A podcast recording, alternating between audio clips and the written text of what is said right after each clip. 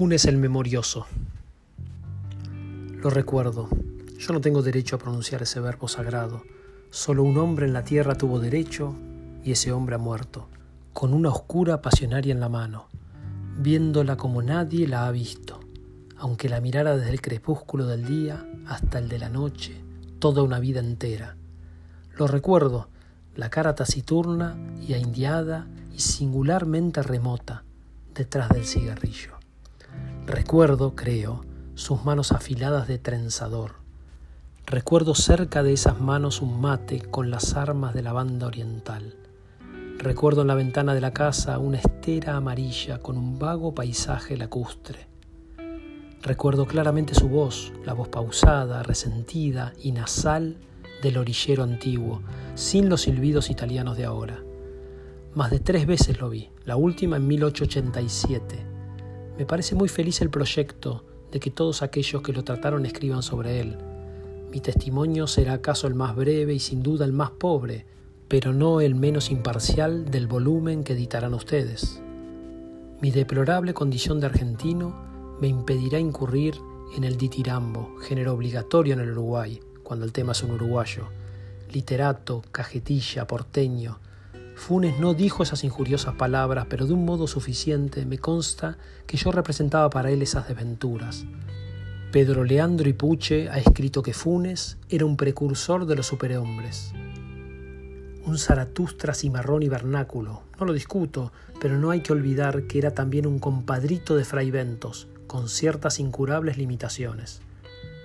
Mi primer recuerdo de Funes es muy perspicuo. Lo veo en un atardecer de marzo o febrero del año 84. Mi padre ese año me había llevado a veranear a Fraiventos. Yo volvía con mi primo Bernardo Aedo de la estancia de San Francisco. Volvíamos cantando a caballo, y esa no era la única circunstancia de mi felicidad. Después de un día bochornoso, una enorme tormenta de color pizarra había escondido el cielo. La alentaba el viento del sur, ya se enloquecían los árboles, yo tenía el temor, la esperanza de que nos sorprendiera en un descampado el agua elemental. Corrimos una especie de carrera con la tormenta. Entramos en un callejón que se ahondaba entre dos veredas altísimas de ladrillo. Había oscurecido de golpe, oí rápidos y casi secretos pasos en lo alto. Alcé los ojos y vi un muchacho que corría por la estrecha y rota vereda como por una estrecha y rota pared. Recuerdo la bombacha, las alpargatas, recuerdo el cigarrillo en el duro rostro contra el nubarrón ya sin límites. Bernardo le gritó imprevisiblemente, ¿Qué horas son, Irineo? Sin consultar el cielo, sin detenerse, el otro respondió, Faltan cuatro minutos para las ocho, joven Bernardo Juan Francisco. La voz era aguda y burlona.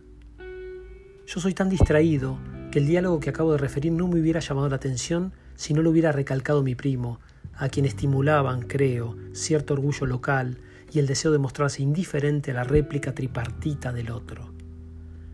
Me dijo que el muchacho del callejón era un tal Irineo Funes, mentado por algunas rarezas como la de no darse con nadie y la de saber siempre la hora como un reloj. Agregó que era hijo de una planchadora del pueblo, María Clementina Funes, y que algunos decían que su padre era un médico del saladero, un inglés O'Connor, y otros un domador o rastreador del departamento del Salto. Vivía con su madre a la vuelta de la esquina de los Laureles. Los años 85 y 86 veraneamos en la ciudad de Montevideo.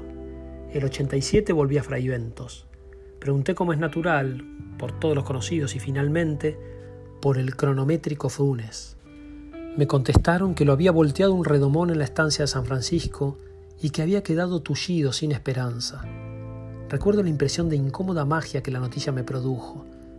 La única vez que yo lo vi, veníamos a caballo de San Francisco y él andaba en un lugar alto. El hecho, en boca de mi primo Bernardo, tenía mucho de sueño elaborado con elementos anteriores. Me dijeron que no se movía del catre, puesto los ojos en la higuera del fondo o en una telaraña. En los atardeceres, permitía que lo sacaran a la ventana.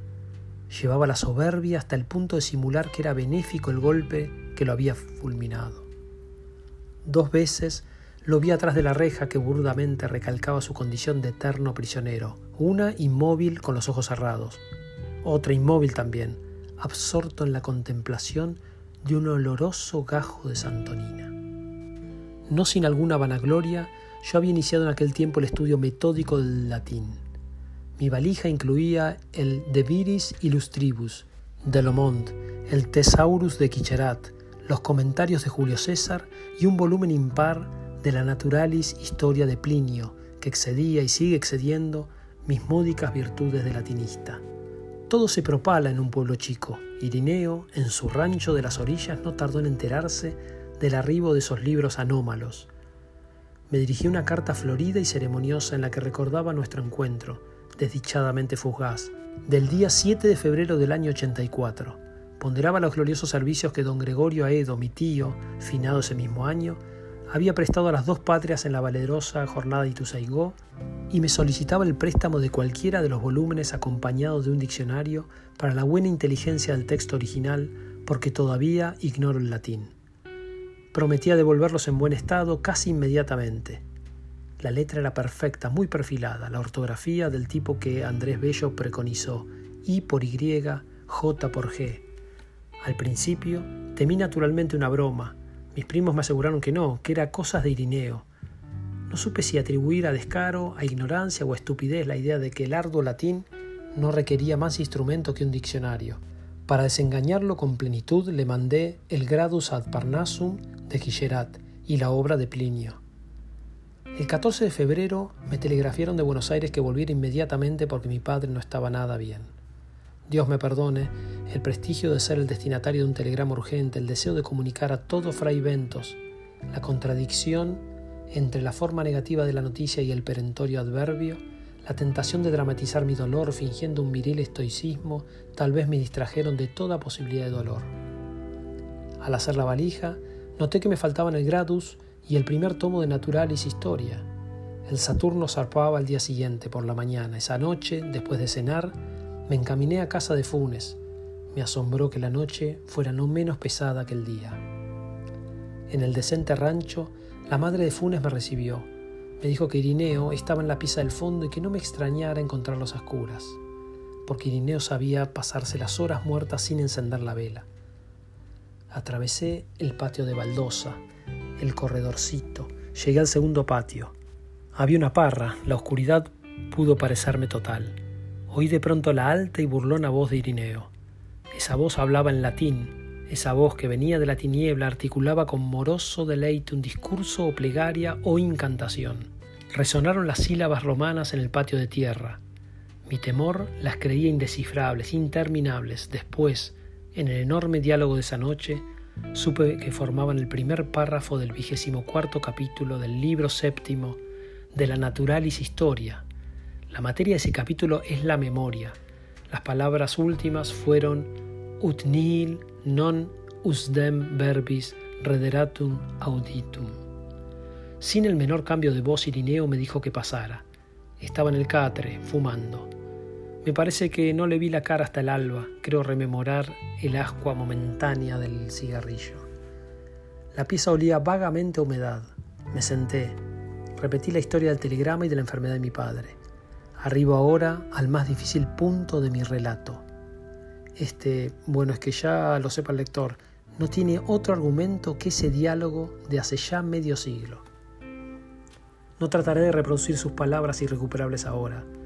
Prefiero resumir con veracidad las muchas cosas que me dijo Irineo. El estilo indirecto es remoto y débil. Yo sé que sacrifico la eficacia de mi relato, que mis lectores se imaginen los entrecortados periodos que me abrumaron esa noche.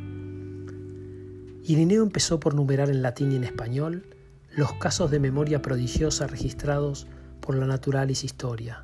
Ciro, rey de los persas, que sabía llamar por su nombre a todos los soldados de sus ejércitos, Mitrídates Eupator, que administraba la justicia en los 22 idiomas de su imperio, Simónides, inventor de la mnemotecnia, Métrodo, que profesaba el arte de repetir con fidelidad lo escuchado una sola vez, con evidente buena fe se maravilló de que tales cosas maravillaran. Me dijo que antes de esa tarde lluviosa en que lo volteó el azulejo, él había sido lo que son todos los cristianos, un ciego, un sordo, un abombado, un desmemoriado. Traté de recordarle su percepción exacta del tiempo, su memoria de nombres propios, no me hizo caso. Diecinueve años había vivido como quien sueña, miraba sin ver, oía sin oír, se olvidaba de todo, de casi todo. Al caer perdió el conocimiento. Cuando lo recobró, el presente era casi intolerable de tan rico y tan nítido, y también las memorias más antiguas y más triviales. Poco después averiguó que estaba tullido.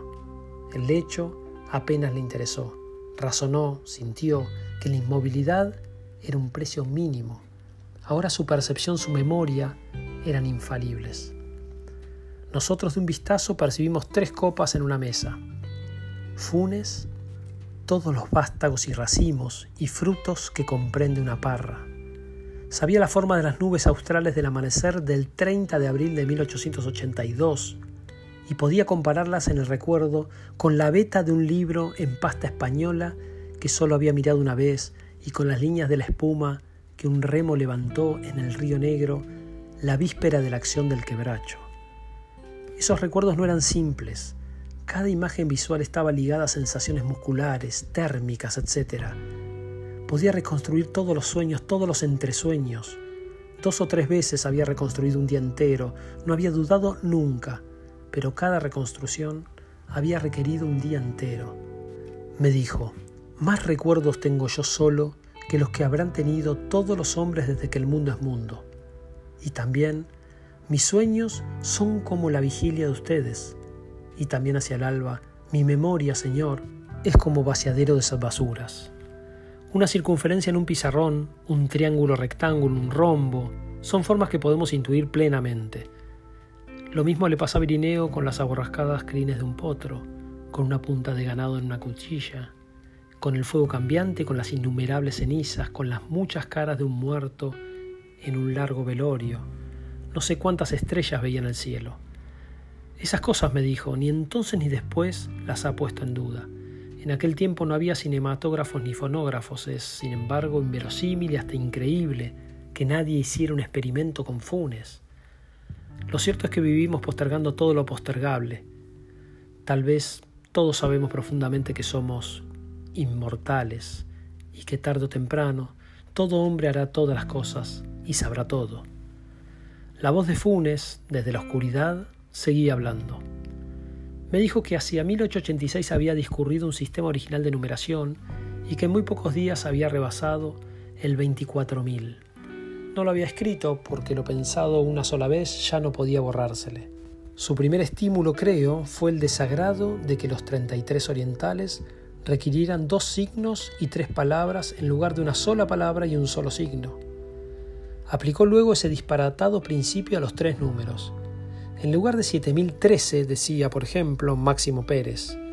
En lugar de 7014, el ferrocarril.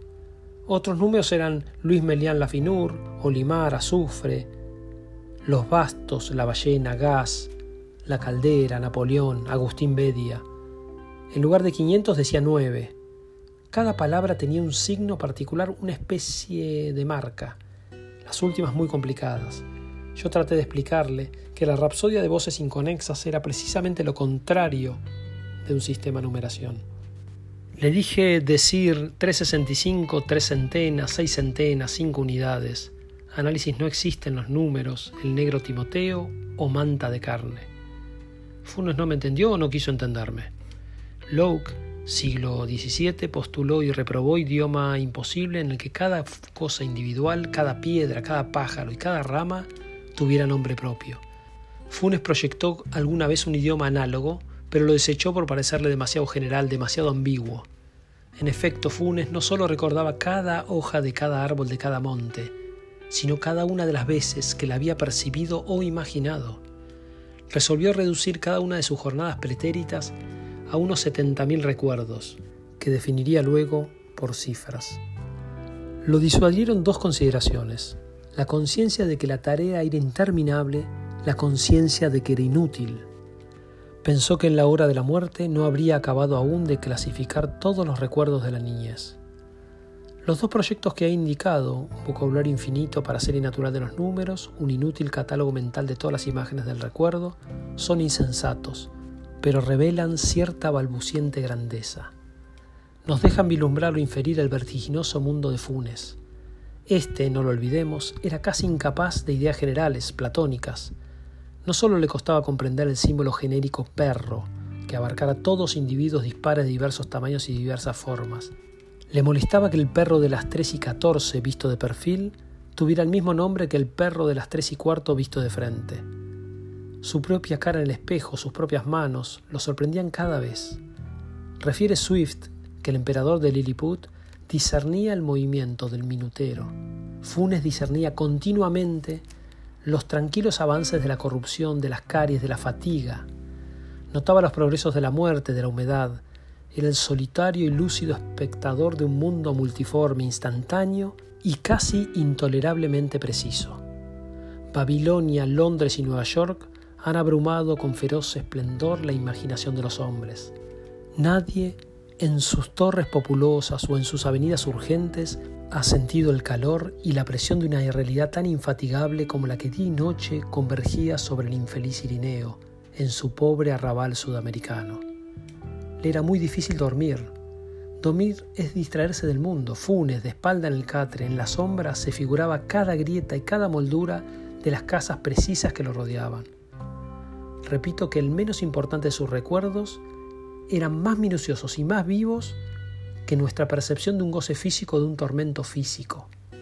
Hacia el este, en un trecho no amanzanado, había casas nuevas, desconocidas. Funes las imaginaba negras, compactas, hechas de tinieblas homogénea. En esa dirección volvía la cara para dormir. También solía imaginarse en el fondo del río, mecido y anulado por la corriente. Había aprendido sin esfuerzo el inglés, el francés, el portugués, el latín. Sospecho, sin embargo, que no era muy capaz de pensar. Pensar es olvidar diferencias, es generalizar, abstraer.